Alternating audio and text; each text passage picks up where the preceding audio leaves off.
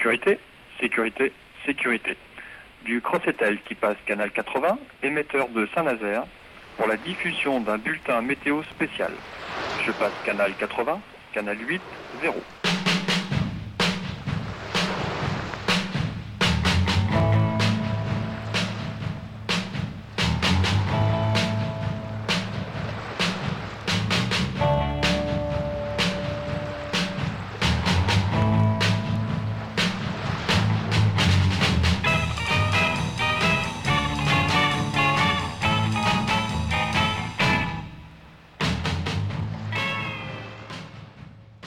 Choper le pilote, j'ai laissé le soin au commandant et du coup je suis en pause là jusqu'à ce qu'on arrive en manœuvre. Ça me fait euh, deux heures et demie de pause euh, avant de, de faire la manœuvre là.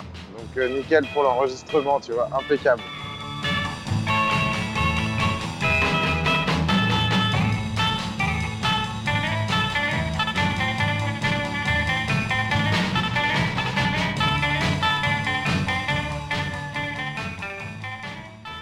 Euh, bon, et vous alors, c'est quoi la situation? Critique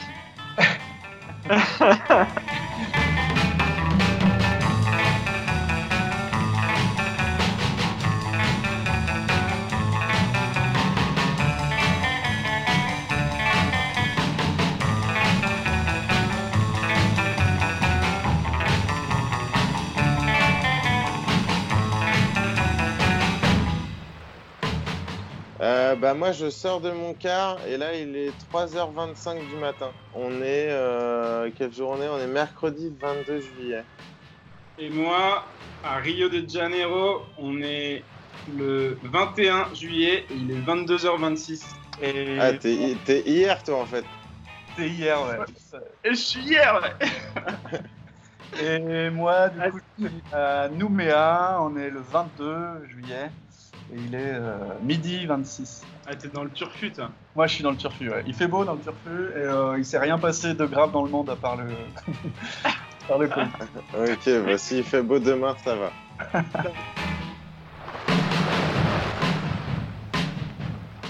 On remonte la Loire euh, et je dois participer à la manœuvre du coup tout à l'heure d'arriver à, à 4h30 là.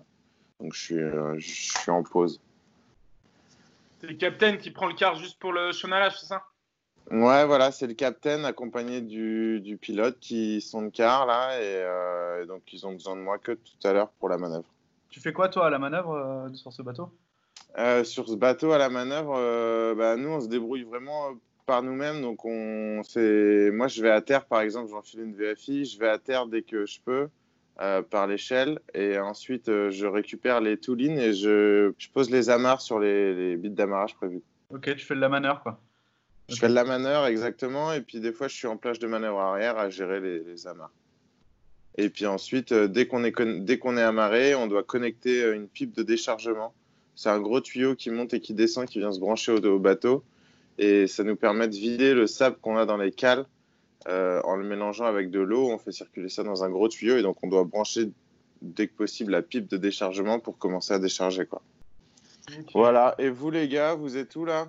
Euh, Du coup, moi, je suis à Rio. Rio Ouais, de t'es à. Rio. Alors, qu'est-ce qui se passe de beau à Rio, Antoine? Bah, il se passe pas grand chose de beau, mec.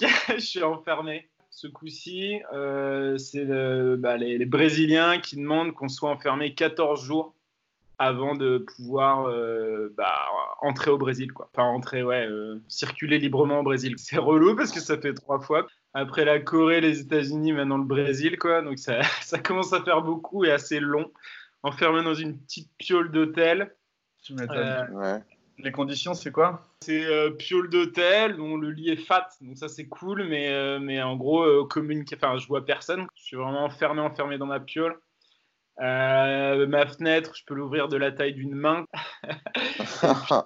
Euh, en gros, à midi, on me pose un plateau devant ma porte. À 19h, on me pose un plateau devant ma porte. Ça pue, la bouffe, elle a toute la même odeur, tu vois, c'est une odeur euh, dégueulasse. Mais autrement, petite vue sympa sur les petites rues de Rio. Petite vue en contrebas sur une rue marchande, donc il y a un peu de circulation, c'est cool. Un peu plus loin, il y a des immeubles, et plus loin, c'est les favelas. T'es en train de nous dire que t'es en train d'être confiné dans les favelas, quoi, en fait. C'est Bah, ouf à Rio. C'est une des villes qui est assez hallucinante sur ça. C'est que bah, les, les quartiers. euh, comment on dit euh, Les. euh, les bidonvilles, quoi. Ouais, les bidonvilles, ouais. Sont, sont au cœur de la ville à Rio. Ça, c'est assez hallucinant. T'as vraiment des quartiers très riches à côté de quartiers très très pauvres. Quoi. Ouais. Et, euh, euh, et du coup, effectivement, de ma piole, euh, bah, Rio, c'est plein de petites montagnes, enfin de petits monts. Et sur les hauteurs, euh, tu vois les constructions de briquets de broc euh, bah, des favelas. Et tu vois des gamins qui jouent au cerf-volant euh, au milieu de ça. Et- Mais euh, après, je suis assez étonné parce que j'étais déjà allé il y a une dizaine d'années à Rio. Et, euh, et ça a bien, bien changé. Ça s'est quand même assez enrichi. Et, euh, c'est ouf de retourner dans un endroit où tu as été euh, en laissant du temps comme ça et voir les choses qui changent comme ça à l'autre bout du monde, c'est marrant. Qu'est-ce qui a changé Yes. par Qu'est-ce que t'as- Bah après, euh, là, j'ai vu rapidement et je vois que du haut de ma piole, mais, euh, mais d'une façon globale, quoi, j'ai l'impression que ça s'est enrichi. Enfin, je sais pas, c'est con, mais les voitures, euh, comment est-ce que les gens euh, sont dans la rue, je- enfin, je sais pas, c'est ouais, les, les bus. Il y a par exemple maintenant, il y a des vélos, euh, des vélos euh, libres là, enfin, euh, comme à Paris là, des genres de trucs. Ouais, quoi. les Plein de villes libres, quoi. ça, qui ont, j'ai l'impression que la ville s'est s'est enrichie, quoi, clairement. Et t'en es à ton combien jour, là? Euh, bah là, ça fait, euh, je sais plus, je perds la date, je sais même plus quel jour on est. Arrête.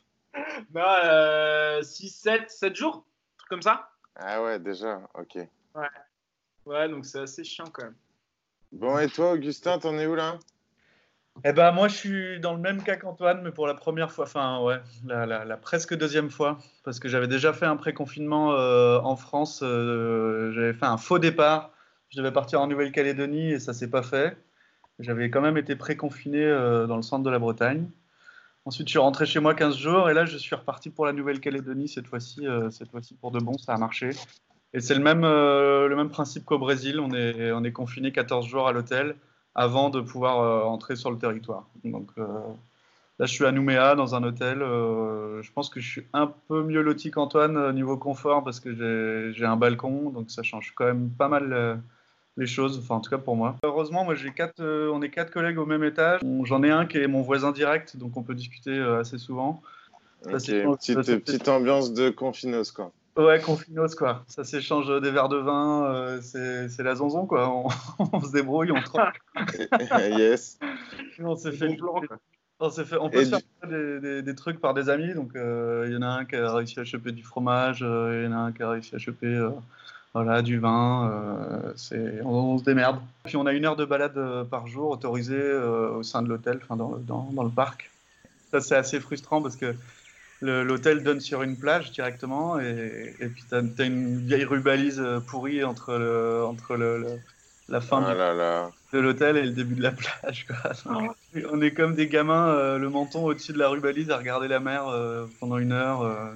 Bon, Ah là là, l'enfer. Ouais, c'est déjà ça. On peut, on peut déjà se voir, discuter. euh.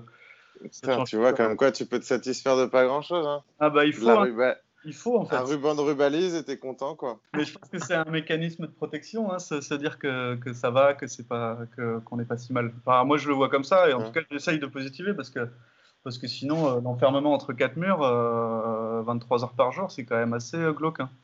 C'est pas anodin quoi d'être privé de, de liberté et de ne pas pouvoir euh, de pas pouvoir aller où tu veux. Donc je dois être à 4-5 jours là. Il me reste 10 jours à faire. je me dis que du coup c'est inquiétant si je bats à 5 jours. Putain. Mais non, c'est un tiers déjà, c'est cool. Ouais ouais c'est un tiers déjà. Ouais. On est en train de faire sécher vos vêtements, vous les aurez ce soir. Et maintenant, je vous prie d'user de ma très humble hospitalité. Très humble, qu'il a dit. Vous ne vous refusez pas grand-chose, patron. Appelez-moi Capitaine Nemo. Laissez-nous vous dire notre gratitude, capitaine. Vous nous avez sauvé la vie. Ne parlons donc pas de gratitude. Vous n'êtes qu'en liberté provisoire.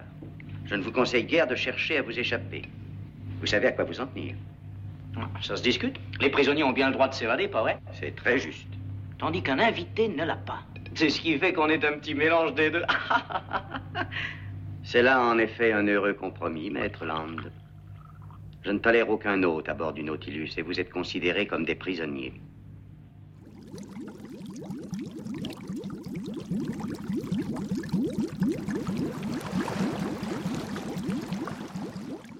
Et alors, tu disais euh, donc euh, euh, c'était presque la deuxième fois parce que qu'est-ce qui s'est passé la première fois? Bah, L'armement nous dit qu'on a notre billet d'a- d'avion pour, euh, pour la Calédonie. Donc, un lundi, il nous envoie se faire préconfiner dans le centre de la Bretagne avec un autre équipage qui devait embarquer à Brest. Puis, on devait prendre l'avion quatre jours après le jeudi. Puis, finalement, l'avion a été décalé. Donc, on est resté avec les gars de, de l'autre équipage. Et puis, les gars de l'autre équipage sont partis à Brest sur leur bateau. Donc, on les a suivis en attendant toujours un billet d'avion qui se décalait euh, de jour en jour. Donc, on a fait une semaine euh, en centre-Bretagne, une semaine euh, à Brest. Et finalement, ils nous ont dit bah, allez, rentrez chez vous. Et on est rentré chez nous pour 15 jours. Mais Il n'y a, pas eu des petits- il y a pas eu des petits événements euh, funky fin Quand on a fini la, première semaine euh, de, de pré-confinement, on avait été testés euh, tous au Covid, euh, on a attendu la réponse qui était négative et on est partis tous ensemble à Brest sur un des bateaux. Donc le but était d'arriver Covid-free à bord, de, pouvoir, bosser à bord sans tous les problèmes de, de, de masques, de gants, de tout ce que tu veux, tout en faisant gaffe quand même au minimum.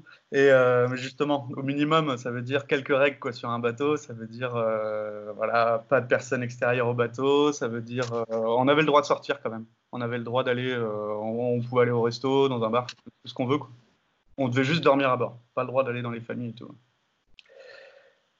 Et euh, on arrive un samedi à bord et puis bah, ça, part en, ça part en piste un peu, euh, ribouledingue euh, dans un bar. Et puis euh, et puis il y a deux gars qui sont en- voilà, qui ont introduit une personne à bord et ils se sont fait pécho quoi. Donc suspicion de Covid forcément, euh, Deux rebelote. gars qui ont introduit une personne, on est d'accord. Ouais, voilà.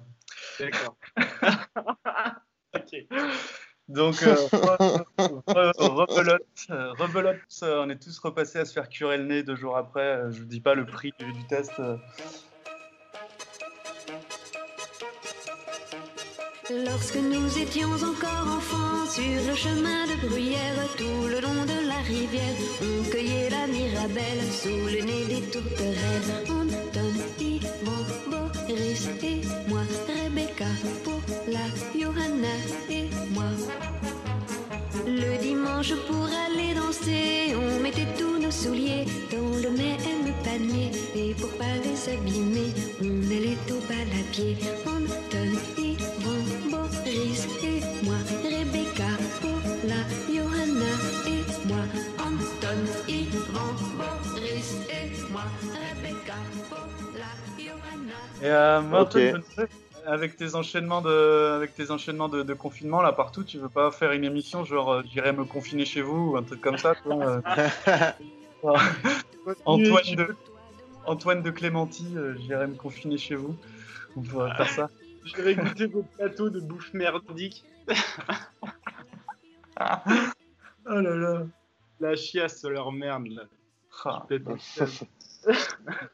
Ah oui, ça c'est un truc dont je voulais parler.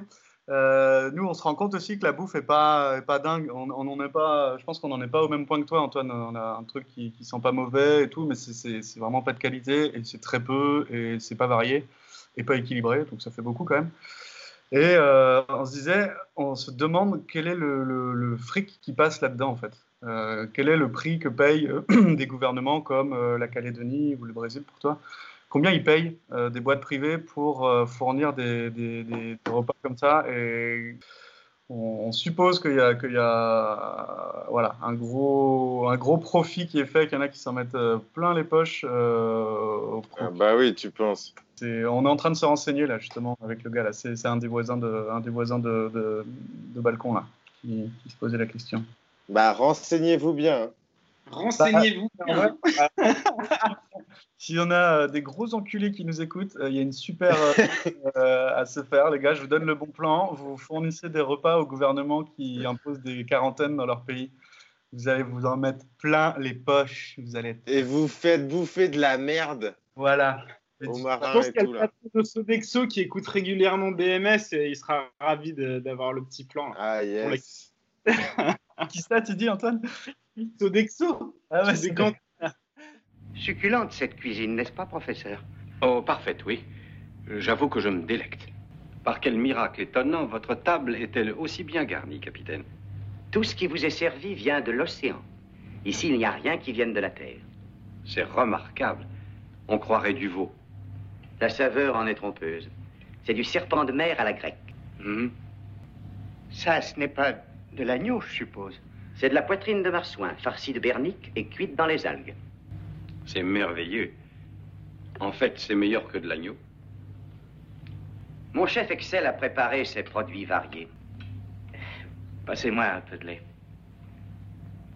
Ce lait, messieurs, est fourni par la mamelle des baleines polaires.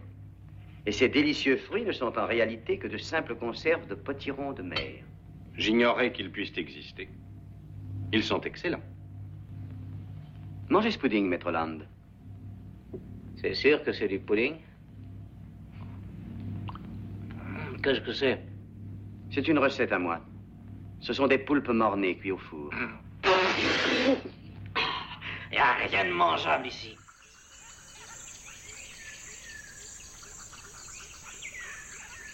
Je vais être bien, euh, je pense qu'on va être content de sortir de, de cet hôtel-là. Et c'est quoi la mission derrière du coup après? On va faire des tests d'un chalut pélagique. Donc un chalut pélagique, c'est un chalut qui va entre deux eaux. Ça, ça va juste être trois jours d'essai de, chalut. Et ensuite, on va euh, mettre au point une, une méthode. Le but, c'est d'établir une méthode pour recenser donc, les espèces euh, sur les monts sous-marins dans des zones protégées. Et en fait, en prélevant euh, un, peu d'eau à un endroit donné, euh, l'idée, c'est d'arriver en faisant une analyse d'ADN environnemental, d'arriver à, à- à connaître la quantité et, euh, et l'espèce qui est présente. Mais pour ça, il faut euh, mettre des caméras sous l'eau, il faut pêcher pour euh, prélever de l'ADN, euh, il faut faire du prélèvement d'eau pour euh, établir la corrélation entre, ce qu'on filtre dans l'eau et ce qu'il y a vraiment. C'est intéressant, c'est hyper intéressant. J'avais commencé cette mission l'an dernier, et là, ça doit être euh, le volet euh, 2, quoi, on va dire, euh, cette année. Dans les récifs de coraux, les biologistes utilisent la dynamite.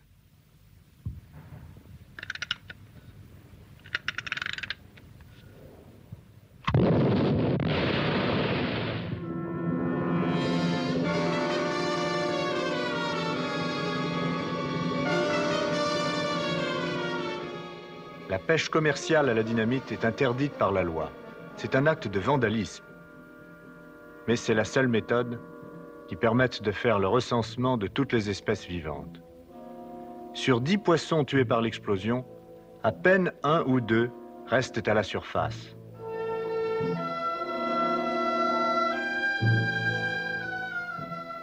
La plupart coulent, perdus pour les pêcheurs. Sur le fond, les plongeurs découvrent un tableau tragique.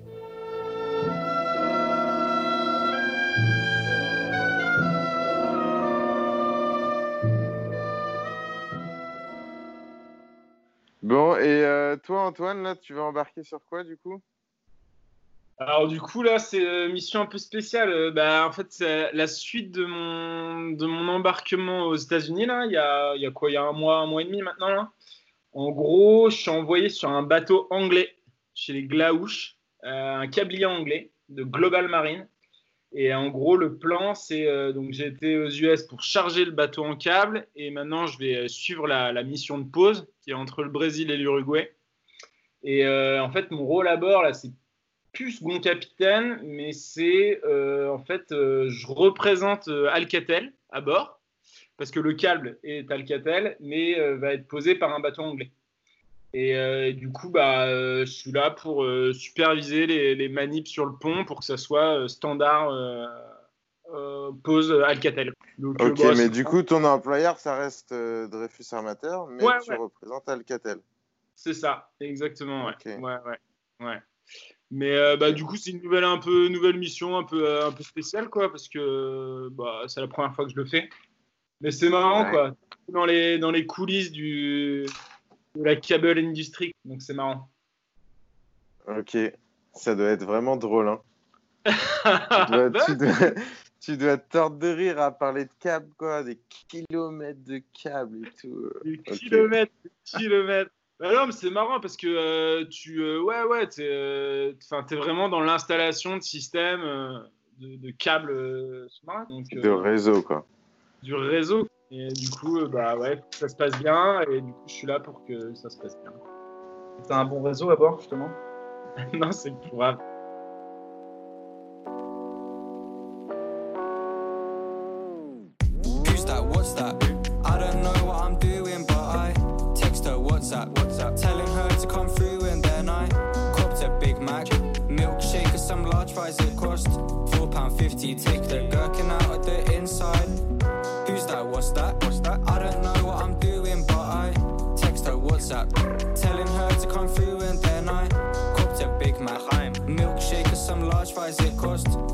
pounds fifty. Take the gherkin out of the inside. House party on a cold night. I got goosebumps, but it's alright. Got a grey goose for a good price, and I mixed that with coke and ice. 2 a.m. and I'm in town, dancing in the street like I'm Chris Brown. Bouncer comes and we pinned down, but he let me go for 20 pound. Where's my wallet? Wallet? Swear it was in my pocket. My bank card was in there, and I need to make a deposit. I think I'm about to vomit. I shouldn't have ate that omelette. Bought 50p Mate says he's lost it.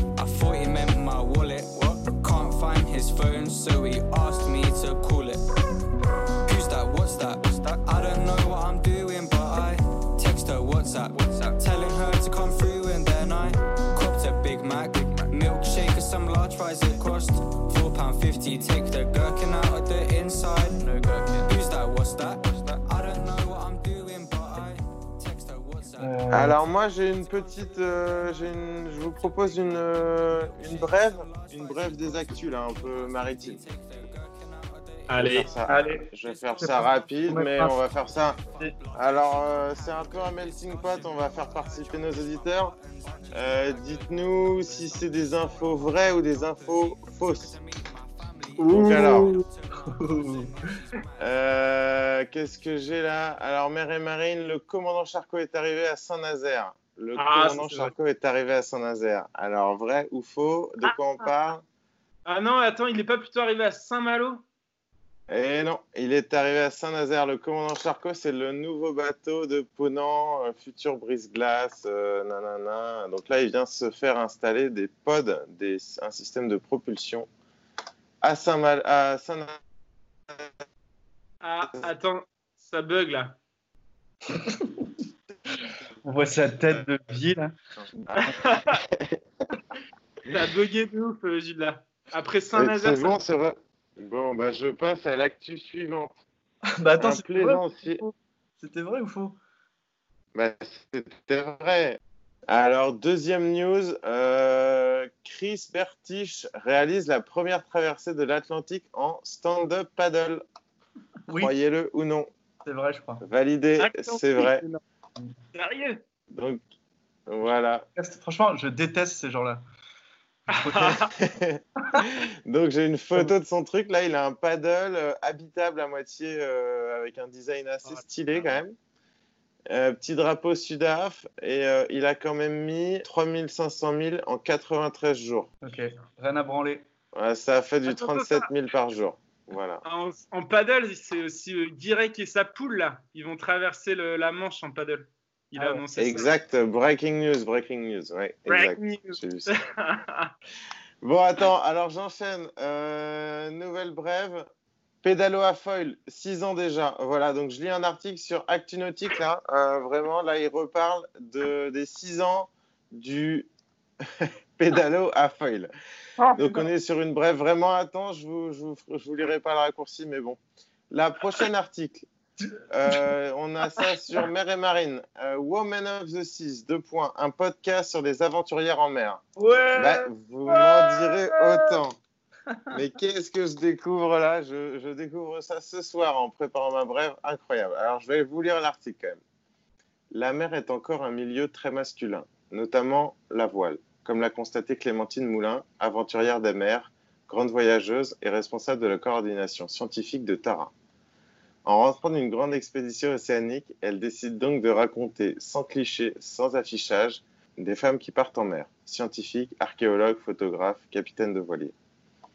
Alors, Clémentine, aidée par Antoine Popopo, lui-même marin, a décidé de lancer Women of the Seas, une série de portraits en podcast. Tous les 15 jours et sur la plupart des plateformes de diffusion, on peut entendre ces portraits de 40 minutes qui seront bientôt rejoints par des articles sur les femmes pionnières comme Jeanne Barrett, Ella Maillard, ou encore Anita Conti.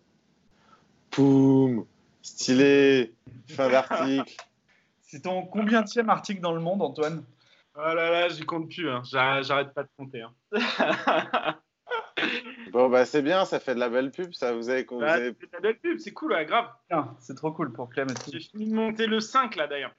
C'est Ok, sur euh, Mécano à Dumont-Durville. Ok, Euh, et j'ai un- une dernière news quand même pour, euh, pour finir sur une, une note en beauté quand même. Un projet européen sur le canon électromagnétique sur mer et marine. Voilà, vous apprendrez qu'ils veulent utiliser la force de Laplace pour fabriquer un canon électromagnétique qui tire des projectiles non pas en utilisant comme aujourd'hui des produits chimiques, mais de l'énergie électrique. Donc on est sur de la de la- de l'arme bien stylée, tu vois. Voilà, pour finir. Est-ce que c'est de la tu bien? Ouais, c'est une, c'est une arme euh, éthique de nouveau. Putain. Et C'est les ricains, ils ont fait un laser aussi qui, abat des, euh, qui peut abattre des avions. Ouais, c'est bien, c'est important. C'est important d'abattre des avions.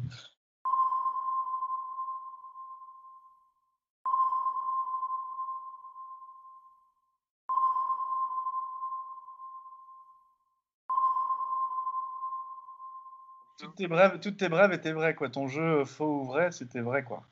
Ah Ouais, non, j'en ai une, euh, j'en ai une fausse. Ah bah c'est bien. Euh, Tu attends. euh, le... Non, j'en ai pas préparé de fausse. Désolé, je... ça va pas être drôle si j'improvise, je le sens pas. Apparemment, sur Mer et Marine, euh, Mimolette euh, débarquerait demain. Ah bah non, non. Ah non. ah bah non. Fausse alerte. Il y reste à bord. Ah d'ailleurs, ce bon vieux Mims. Euh, on va peut-être, euh, on va peut-être. Alors attendez, attendez, je vous coupe là, j'ai une communication VHF qui arrive euh, direct de Mimo là.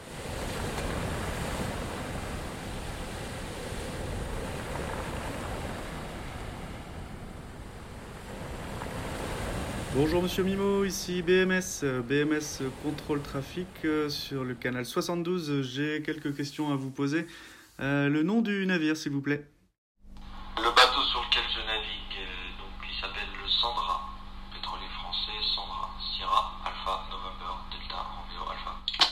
Euh, le nombre de personnes à bord, s'il vous plaît. Nombre de personnes à bord, on est 25, 6 français, un bulgare, un russe, un ukrainien et 16 filles. voilà. 25 personnes, c'est noté. Quelle est votre position actuelle, s'il vous plaît? Je suis euh, au nord de la Chine, à Qingdao, au mouillage, donc à l'ancre, euh, depuis le 12 mai. Et enfin, la nature de la cargaison, s'il vous plaît.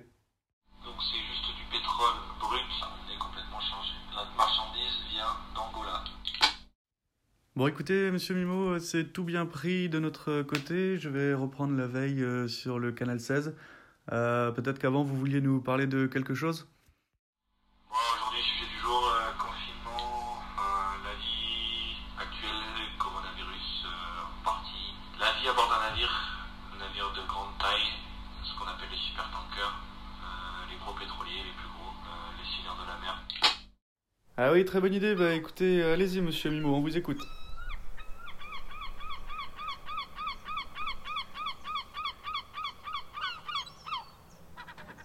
Bonjour à toutes, bonjour à tous. Salut, c'est Antoine aujourd'hui. Voilà, je remercie l'équipe de la balade maritime sonore de m'avoir invité sur le plateau.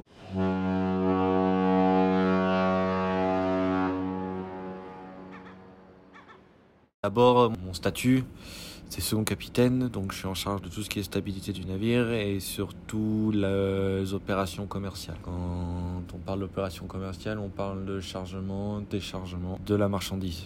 Donc c'est juste du pétrole brut, à savoir que le pétrole brut, c'est le pétrole qui sort directement du puits de la nappe euh, et qui doit être à, la suite de cela, il doit être euh, ben, donc raffiné dans ce qu'on appelle les tours de craquage.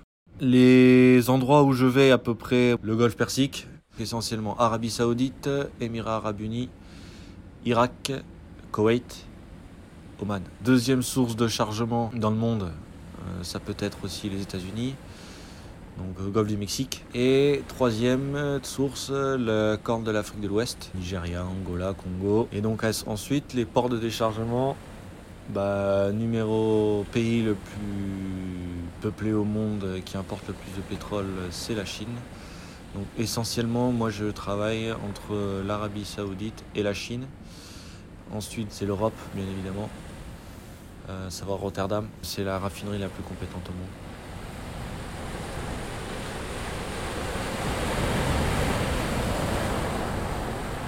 J'ai quitté la France au début du confinement, le 22 février 2020, à destination de Singapour, pour une durée initiale de l'ordre de 80 jours, donc euh, deux mois et demi et des brouettes. Euh, je pars de France en avion, je rejoins le bateau par voie aérienne jusqu'à Singapour. Ensuite, à Singapour, un taxi vient me chercher à l'aéroport. Et de l'aéroport, euh, je vais à l'hôtel pendant 24 heures. Et après, à l'hôtel, un, taxi vient me chercher, il m'amène à une jetée. La jetée, il y a un bateau, un petit service boat, on appelle ça. Et je monte à bord du pétrolier. Voilà comment on accède à bord.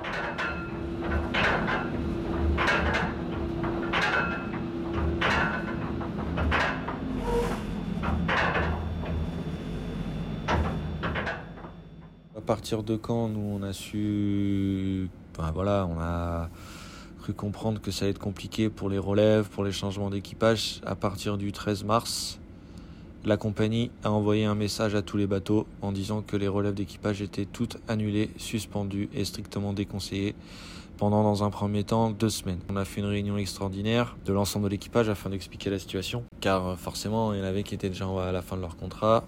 Les personnes qui ont embarqué, euh, veut dire qui ont le plus de temps de bord, ils ont embarqué le 30 septembre. Donc à vous de faire le calcul.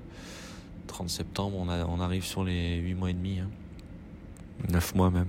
On a commencé à faire une température check de tout le monde quotidiennement, puisqu'on était parti d'un port, il y avait moins de 14 jours, donc il fallait absolument qu'on regarde si on avait personne, qu'on n'avait pas fait rentrer l'infection virale à bord. On était au milieu de l'océan Indien, en plein milieu. Donc euh, vous imaginez, on était à plus de 72 heures du premier abri, donc s'il y avait une personne qui déclenchait le coronavirus, on était strictement pas préparés. Et puis on n'était pas sûr à 100% qu'il y ait personne à bord euh, atteinte.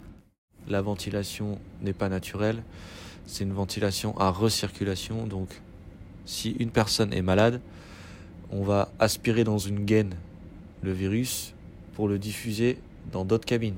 Donc, ça va être euh, l'effet domino. Tout le monde va être euh, touché, quoi. Donc une, petite psychose s'est créée et euh, en fait il a fallu qu'on se dépêche pour préparer l'escale qui arrivait dans 10 jours. La plupart du temps il y a au moins deux ou trois personnes qui viennent à bord. Les douanes, les customs, l'agent. Donc les, les douanes en fait elles viennent pour donner euh, ce qu'on appelle la, la free pratique, le droit de, com- euh, de commercer quoi. Et euh, donc l'agent lui coordonne les messages envoyés par le commandant avec le terminal. Il nous donne les informations sur le terminal. Et après il y a des gens du terminal qui viennent à bord, un inspecteur pour tout ce qui est cargaison du navire et un représentant du terminal. Les intervenants extérieurs, ils devaient surtout être équipés eux-mêmes du quantité nécessaire pour la durée de l'escale, de face mask, voilà, de tous les équipements de protection individuelle. Car nous, en fait, à bord, euh, on n'allait pas leur euh, fournir le matériel. Évidemment, nous, on est à bord, on n'a pas non plus du matériel euh, à tirer l'arigot.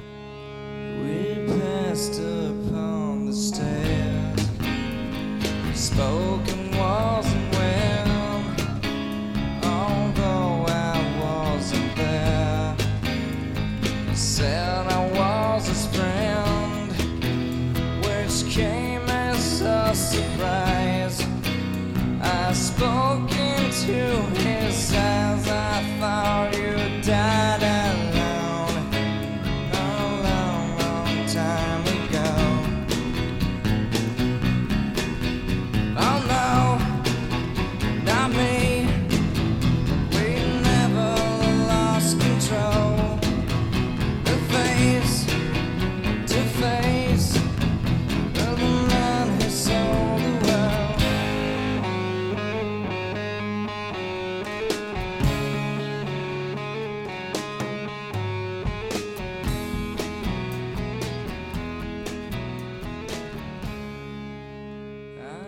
se prépare. Comment on se prépare Donc tous les jours, il fallait qu'on prenne la température corporelle deux fois par jour à la passerelle. Donc à midi et le soir à 18h.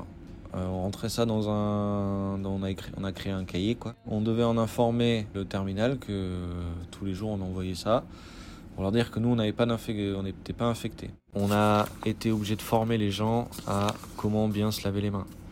On a eu des recommandations pour euh, bien se laver les mains, une technique avec une procédure bien spécifique. Euh, donc ensuite, on a créé un, stand de coronavirus protection, euh, enfin pour les équipements de protection, service cuisine, ce qu'on appelle le service rata, tout ce qui est nettoyage au maximum.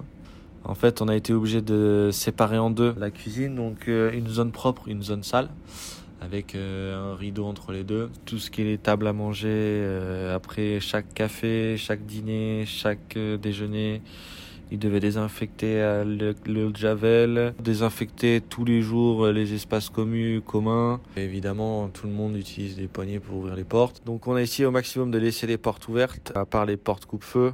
En ce qui concerne les relèves, pour l'instant, euh, c'est au cas par cas. Là, nous sommes en Chine. En Chine, il n'est pas possible de débarquer. Il va y avoir une, euh, attente un peu longue, puisqu'on est arrivé le 12 mai en Chine. La cargaison n'est toujours pas achetée, n'est toujours pas vendue, elle est toujours pas dédouanée.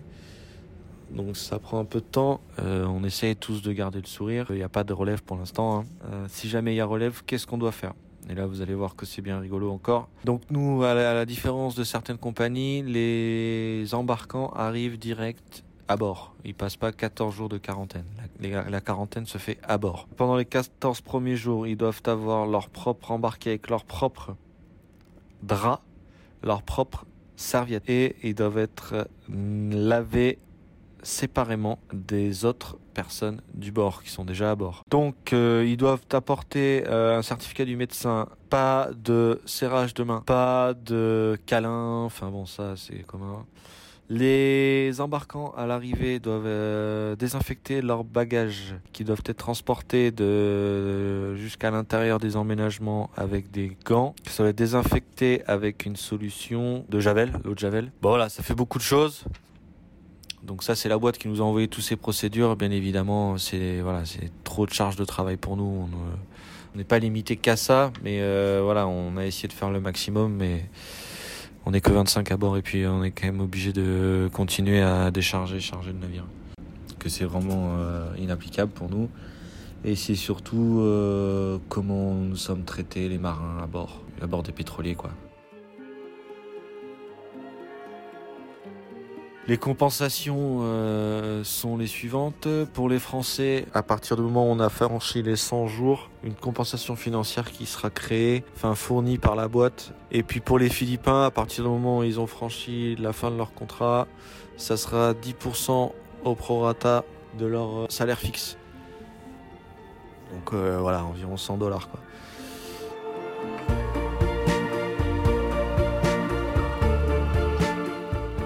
Nous sommes tous soudés, mais euh, voilà, on n'a jamais fait, on n'a jamais été face à ce genre de situation.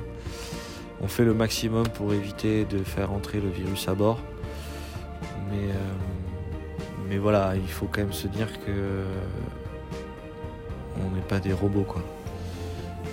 Euh, et puis surtout, on se sent vraiment seul.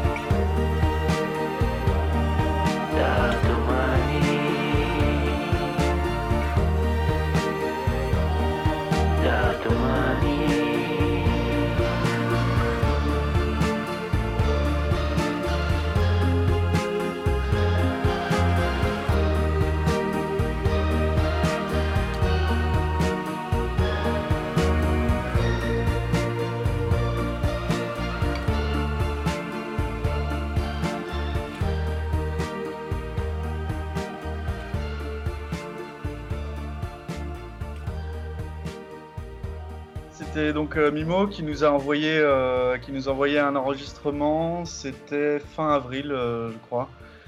Il était euh, à bord au mouillage à, à, je sais plus, à Ningbo, je crois, en Chine. hein. Beau, ouais. Ouais, euh, donc, euh, donc ça c'était, je vous ai dit en avril, c'était il, y a- il y a presque trois mois. Aujourd'hui, là, on est le 22 juillet, il est toujours à Ningbo au mouillage. Il a juste changé de, de poste mouillage, quoi, de 300 mètres. Et, euh, et donc, il est en, stockage euh, flottant. Ils attendent de décharger euh, la deuxième partie de la cargaison à Ningbo et ensuite ils feront route sur Hong Kong pour débarquer peut-être. Il n'est même pas sûr de pouvoir débarquer à Hong Kong, mais c'est pour l'instant ce qui est prévu vers la fin juillet.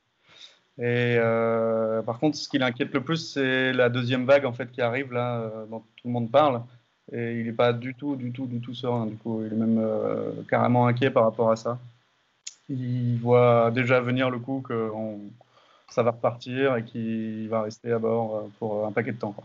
Et pour rappel, Ah donc, on est le 22 juillet, il a embarqué le 22 février. Ça fait cinq mois jour pour jour qu'il est parti de chez lui là. Voilà. Ouais. Ouais, c'est bien Prisonnier costaud. des mers. Prisonnier, ouais, clairement. Et, euh, et alors Antoine, c'est pas le cas euh, le pire. hein, euh, il est ok, ça fait cinq mois, c'est hyper dur. Il y en a qui sont, il y a des marins, alors on va dire tout poste, toute nationalité confondue. Là, je crois que le record en ce moment, ça doit être 15 ou 16 mois, un truc comme ça. Là, on va, je crois qu'on entame le 16e mois pour les gens les plus, qui sont le plus longtemps à bord. Là, j'ai vu ça, c'est le président, de- le président de l'AFCAN, l'association française des capitaines de navires, qui, parlait de ça l'autre jour euh, dans un sujet euh, à la télé, je crois.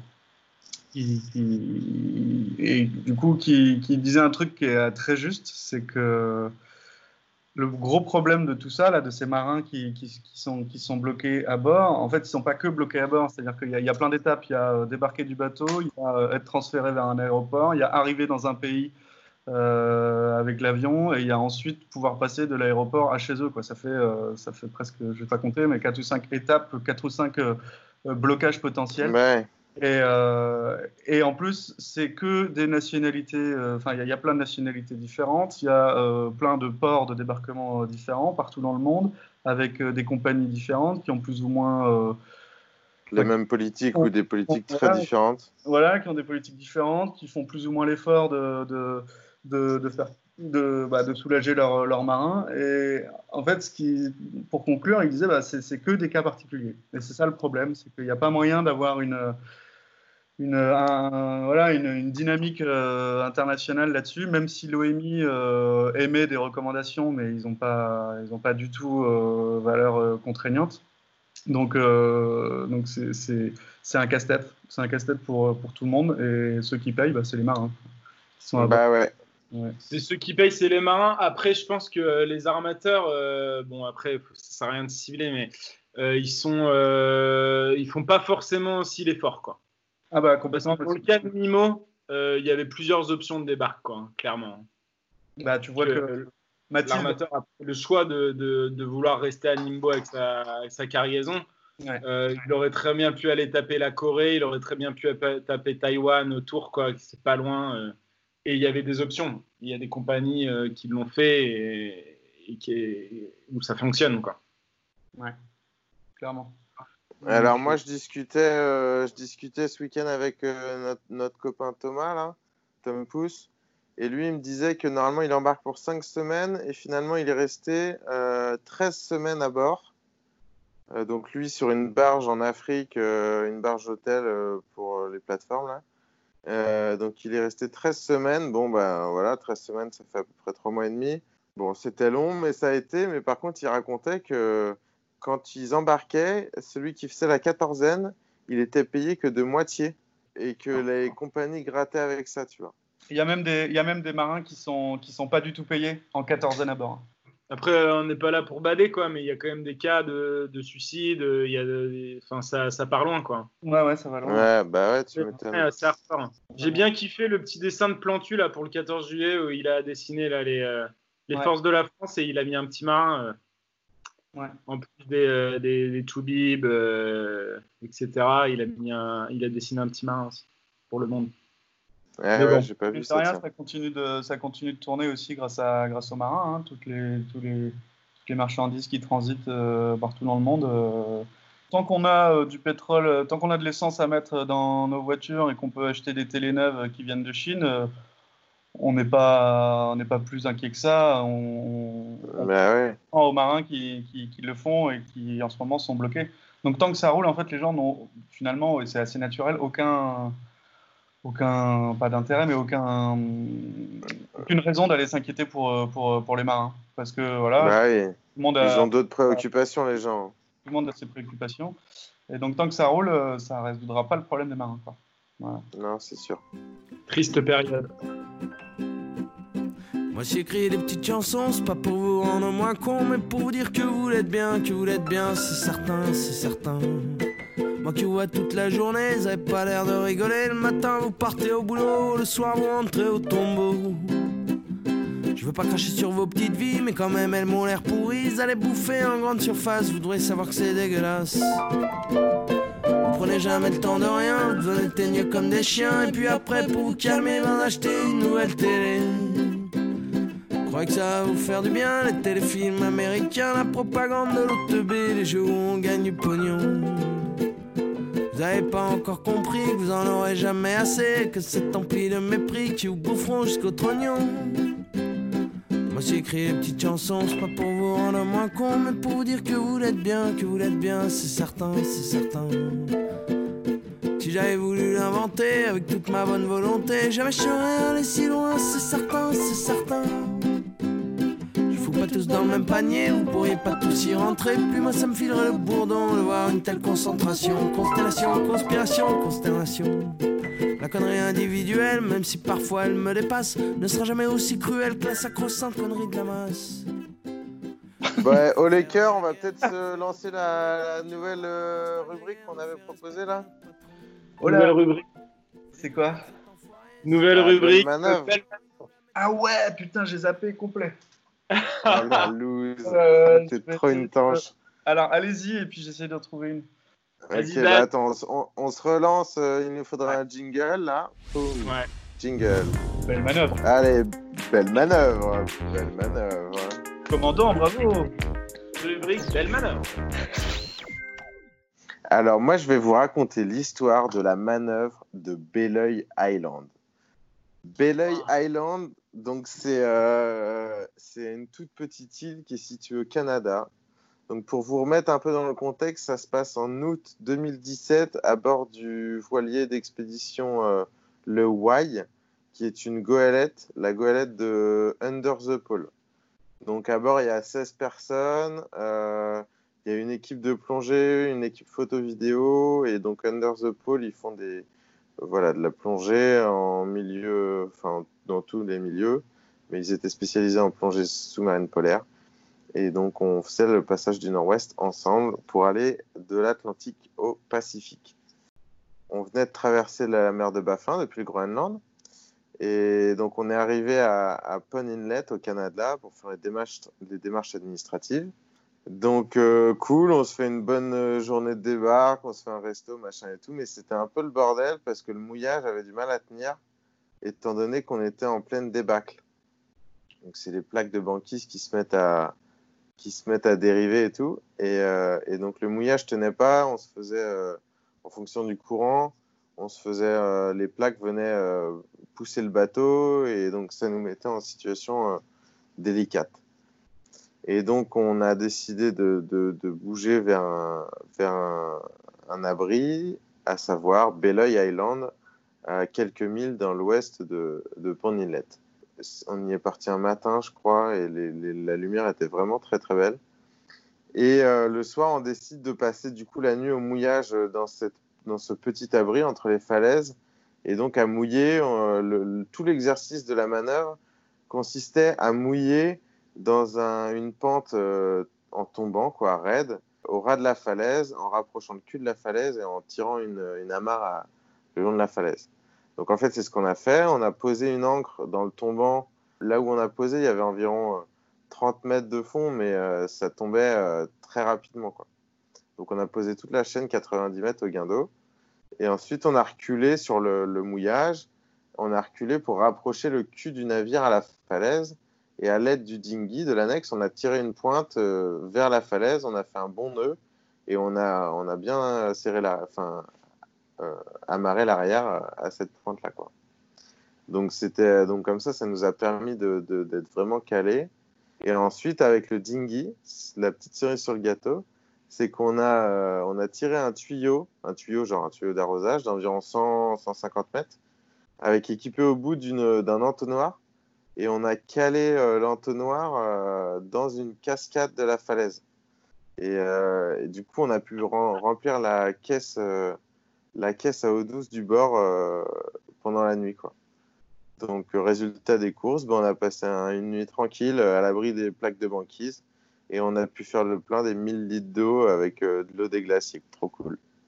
Belle manœuvre. Waouh, waouh, waouh Amazing. Amazing Belle manœuvre. Larguez, arrière. Arrière, larguez.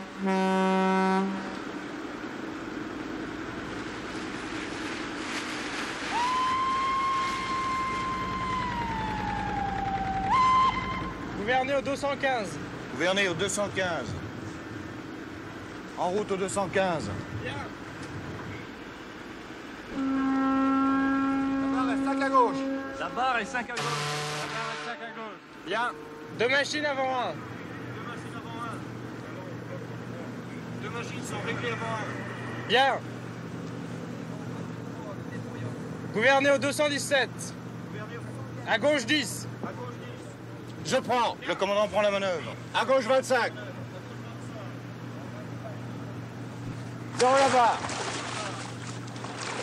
La barre est à zéro. Bien. À droite 25. À droite 25. La barre est 25 à droite. Bien. Zéro la barre. Zéro la barre. La barre est à zéro. Bien, à vous le soin. Merci, commandant. Excusez-moi, commandant.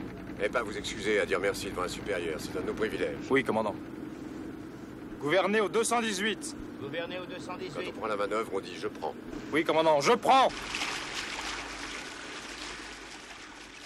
Alors Antoine, c'est quoi ta belle manœuvre? Alors, belle manœuvre. Alors, je, ouais, je recontextualise. Euh, du coup, en, en 2018, euh, je suis parti euh, avec mon, mon voilier, incroyable, faire le, le tour de la, la Méditerranée. L'idée, c'était de, rencontrer des gens qui travaillent sur la, question des migrations, des migrations humaines. Et, euh, et à chaque escale, on, on rencontrait ces personnes pour faire une, série de podcasts. Et euh, bon, voilà, je vais pas raconter trop le, détail de Human ici, mais en gros, quand on est parti de Chypre, on a, dématé. Et après le dématage, euh, bah, du coup, le projet était un peu, un peu clos. Et, du coup, j'ai postulé pour SOS Méditerranée. C'est le- l'association qui euh, armait l'Aquarius à l'époque. Maintenant, c'est le- l'Ocean Vikings. Et, euh, et l'Aquarius, en fait, il, euh, bah, il patrouillait, et maintenant l'Ocean Vikings continue, au large de la Libye pour venir en secours aux personnes qui tentaient de fuir ce pays. Du coup, j'ai euh, été sur deux sauvetages de, bateaux en détresse. Le premier, c'était un Zodiac, un, Zodiac un peu mal gonflé, avec une dizaine de personnes à bord. Et le deuxième, c'était genre de barcasse en bois. Les gens partaient de Libye. C'était en face de Zouara, une, ville de Libye. Là-bas, il y a deux plateformes pétrolières que tu vois de la plage, en fait. Et les passeurs disent, euh, bah, euh, tu prends ce bateau-là, tu passes entre les deux plateformes et en face, tu arriveras en Italie. Du coup, euh, bah, les gens, ils partent, mais ils se rendent pas compte que c'est une distance énorme. Bref, et du coup, nous, euh, du coup, nous on faisait de la veille jumelle hein, pour essayer de tenter euh, de voir ces, bateaux en détresse. Juste le, pour expliquer un peu le, le- le- le- le bateau, euh, là, la barcasse en bois, là. en gros, tu as un vieux moteur dessus et, euh, dessus, tu as la, la- la pompe de cale qui est, euh, qui est couplée sur le moteur. Et du coup, il vient un moment où il n'y a plus de. Il y a, il y a plus de, il y a plus de gasoil, donc le moteur arrête de tourner, la pompe de cale stop, et le, le, bah, le- le bateau en bois il commence à couler.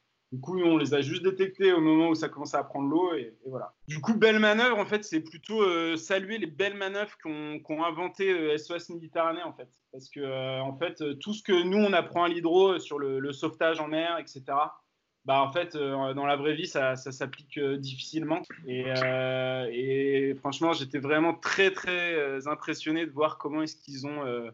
bah, ils se sont débrouillés pour réinventer le sauvetage de masques. Du coup, il y a tout un process qui, a été mis en place. Et en fait, c'est vraiment ça la belle manœuvre. Pour, euh, pour un peu expliquer, dans le technique, c'est que déjà, euh, déjà, un bateau de commerce, il n'approche pas d'une situation de détresse. C'est ça, on nous apprend là, le Boutakov, euh, machin.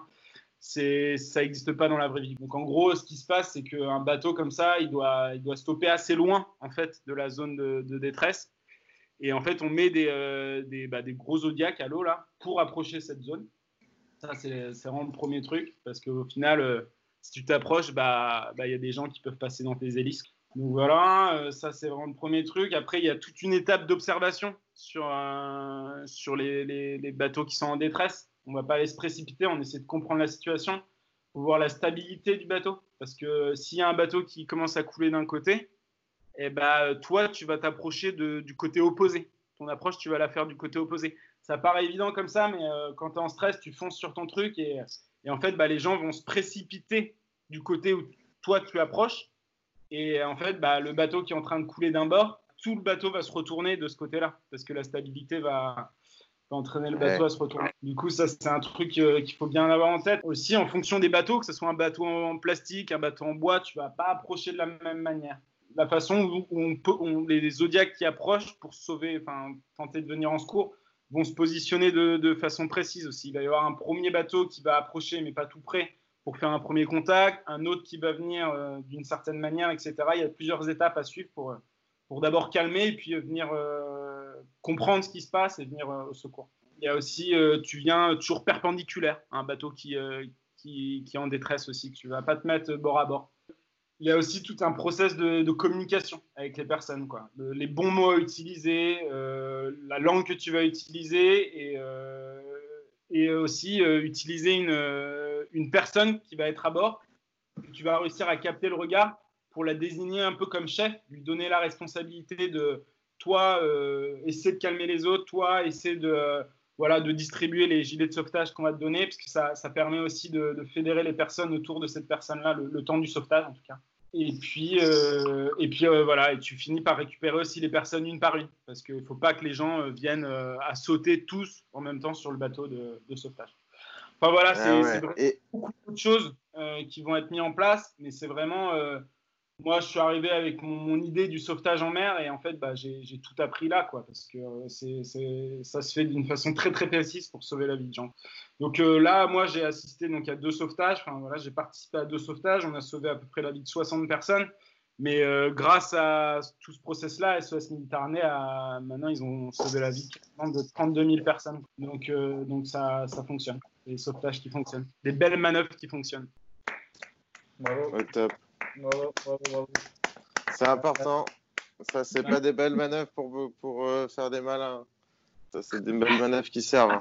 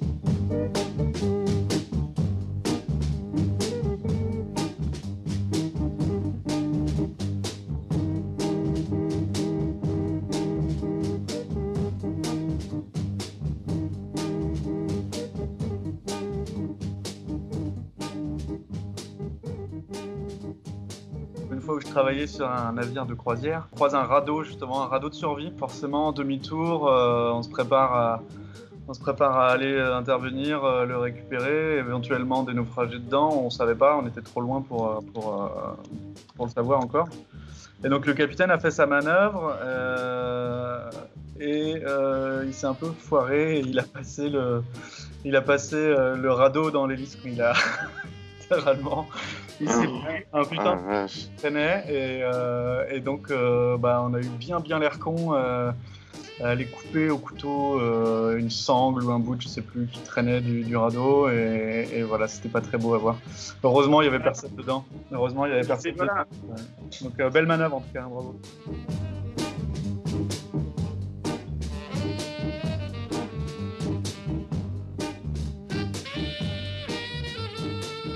Euh, non, belle manœuvre. Je me souviens, je me souviens d'une belle manœuvre, d'une belle manœuvre avec toi, Antoine, sur le voilier, euh, euh, sur ton voilier l'incroyable, où on s'est retrouvé un peu dans la panade. On allait de, on allait de Cassis à Port-la-Nouvelle, je crois.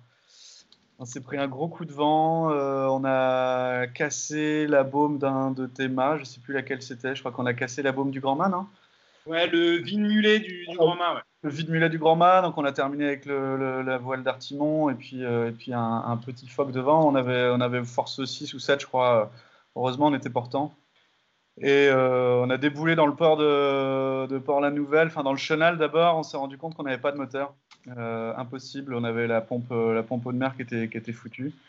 Donc on a fait tout ça à la voile et, on est arrivé le long d'un quai en béton, je me souviens. J'étais à la barre, je crois, et, tu me dis là, c'est bon, on y va, ok. Et on a vu une masse noire euh, sur le, sur le, sur le quai. On s'est dit merde, euh, qu'est-ce que c'est que ce truc? On, on l'évite et on, on- se, on se colle juste derrière ça. On avait réussi, réussi à ralentir le bateau pour arriver en douceur sur le quai. On s'est pris une rafale à ce moment-là, donc on a, on a re- re-accéléré à un ou deux nœuds. On a raclé le, bord. Toi, t'as sauté sur le quai, la moitié en te pétant la gueule. Putain, j'ai eu trop peur là. Là, tu as passé euh, t'as passé un bout autour d'une bite et, j'ai entendu le, le, le, le- bout mais, euh, grincer, euh, s'étendre au maximum. Je me suis dit, merde, là, je vais me retrouver, tout ça va péter, je vais me retrouver tout seul sur le bateau. Et heureusement, ça s'est arrêté, on a sauté de joie, on était trop contents. Et ça s'est arrêté d'un coup, quoi. C'est fou, on est passé de la galère à, stopper à quai en, deux secondes, en fait. C'était hallucinant, euh, cette, ce qui nous est arrivé là. Donc voilà, c'est un bon souvenir de belle manœuvre. Et en Ah fait, ouais, le, le truc noir en question qu'on avait vu, c'était un gros pneu qui aurait pu, euh, qui aurait pu nous, nous stopper et nous, nous, nous arrêter en douceur contre le, contre le quai. Dommage. C'est un vrai temps de merde et, et effectivement, euh, il y aurait eu, euh, je sais pas, j'aurais pas pu stopper le bateau euh, en faisant un tour mort ou quoi. Tu repartais tout seul à la voile dans le chenal. Je me retrouvais dans le fond du port direct. ah, j'ai vraiment de l'eau sur ce coup-là quand euh, je t'ai vu euh, galérer à tenir le bout. euh, ouais, ouais. Ouais, C'était chaud. Ouais. Une très belle manœuvre en effet. Ouais, géré On était contents, on était super contents au final. Je me souviens quand on a sauté de joie, quoi. Vraiment, les gamins. euh, Ah ouais, trop content. On était fatigué, il faisait un temps de merde et tout. Et puis là, fait, oh, c'est bon, on a réussi.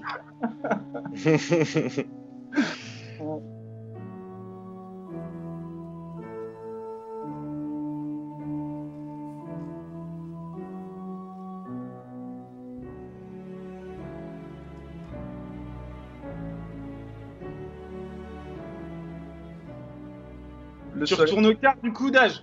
Euh, ouais, je, re- bah, je retourne à la manœuvre là dans un quart d'heure, là, 20 minutes, un quart d'heure. Je suis au moins debout jusqu'à 5h, 5h30. Là. Bon, bah, bah, belle manœuvre alors. hein. Ouais, Belle merci, belle manœuvre. Ouais, ouais. Allez, ciao les gars.